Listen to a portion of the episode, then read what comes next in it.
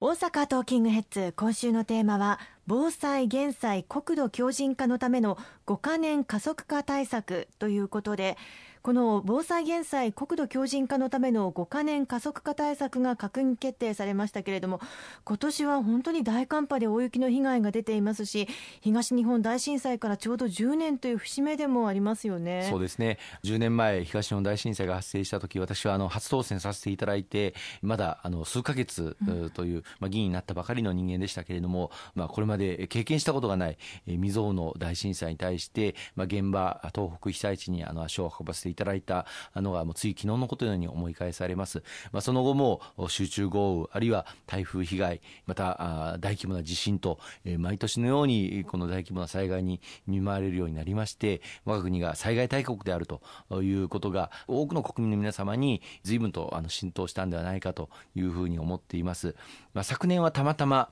ここ大阪関西においては、まあ、大きな地震とかあるいは豪雨災害というものはそれほど被害はなかったんですけれども、はい、九州地方で7月豪雨というもの、まあ、線状降水帯というものがよく報道でも取り上げられましたけれどもほぼ毎年のように日本のどこかが大規模な災害に見舞われているということを改めて認識をしてまた今東北地方あるいは北陸地方においては大変な積雪寒波に見舞われております。こうしたことへの対応もやはりあの先立つものとして予算それからそれに対応していただく人材こうしたものが整わなければ災害に対する対応はできませんしまた事前の備えというものを日頃からあの行っていくということが非常に大事になってまいります。そういう意味でも来年度から始めることが決定いたしました防災・減災国土強靭化のための5カ年加速化対策この15兆円を有意義に使ってですね災害に負けない国づくり町づくりを徹底的に対策として地方議員の皆様とも連携をしながら進めていきたいと思います。やはり自然災害が起こるたびに私たちいろんなことを教訓として次に生かしているかというふうに思いますがそれを超えるものも来てしまってやはり備え続けなければならないということですよね。そうですね。特にまあ今新型コロナウイルス感染症の拡大が進んでいる中でありますけれどもそうしたコロナ禍でも災害が別に待ってくれるわけじゃないということをよくよくまあ認識をしなければいけないと思います。またあのこの感染症の拡大によって新たな災害対策防災対策もしていかなければいけない例えばあの避難所において、まあ、非常に密になりがちなわけですけれども、はい、こうしたところで感染症対策消毒液の確保であったりとかあるいはあマスクを十分に配布できるような備蓄品が整っているかとかこうした感染対策も災害時における感染対策も改めて見直していくという必要があろうかと思いますね。ちらっとあのお話ししていただきましたけれども今ある防災・減災国土強靭化のための3か年緊急対策というのが2020年度末で終了になるんですよね。はい、あの2018年そして2019年2020年と、まあ、3か年で徹底した防災・減災対策をこの緊急期間として緊急期間と定めて、え行っていこうということをあのやってまいりました、まあ、河川堤防のかさ上げとかあるいは災害拠点病院の耐震化市町村の老朽化対策また危険なブロック塀の撤去回収、まあ、こうした緊急を要する対策というのはこの3か年で随分と進んだというふうに思います。しかし3年で、まあ、随分進んだけれどもさらにこの防災減災対策しっかり進める必要があると各自治体の皆様から大変強いお声をあのいただいてまいりました、はい、3か年終わった後どうするのかという不安の声も非常に多くの自治体からいただいている中で、昨年の夏にですね来年度予算のまあ土台となる骨太の方針と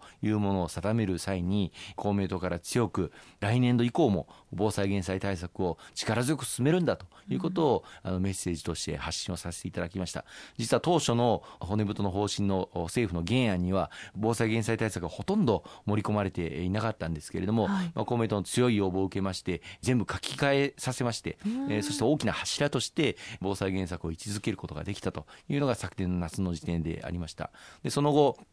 昨年の9月には公明党の党大会があって、今後のまあ公明党の政策を練り上げ、取りまとめて発表させていただいたんですけれども、今後5か年という中長期的な計画を持って防災減災を進めるべきだということを強く打ち出しをさせていただきまして、まあ、それを受けて、まあ、今回5か年の加速化対策を令和3年度以降進めていくということが形作られたということをご認識をいただきたいと思いますね。やはり東日本大震災から10年という節目で新たに耐震化が必要だということもありますしあの堤防など豪雨対策や台風対策というのも必要ですよね。はい、あの今回の5か年の加速化対策では風水害、大規模地震への備え、またインフラの老朽化対策など123項目これをまあ列挙いたしまして、うん、これについてまあ重点的に取り組むということになっていますし、またこれまで長期間かけてやっていく事業も計画としてあったんですが、これをあの完了時期を前倒しをしていくということも盛り込まれております。まあ、河川の流域ごとに利水ダムため池を活用していくような、まあ、流域治水対策を推進をしたりとか、あるいは自治体が管理している道路、あるいは橋梁、橋ですね、これを修繕をしっかり行っていく。実際にあのボロボロになって使えなくなってから新たに作るのでは大変な予算、財源が必要になりますので、前倒しして老朽化対策、あるいは修繕というものを行うことで、長寿命化を図る、長期間使い続けることができる。このことによって全体の社会的なコストっていうのは引き下げることがあのできることになります。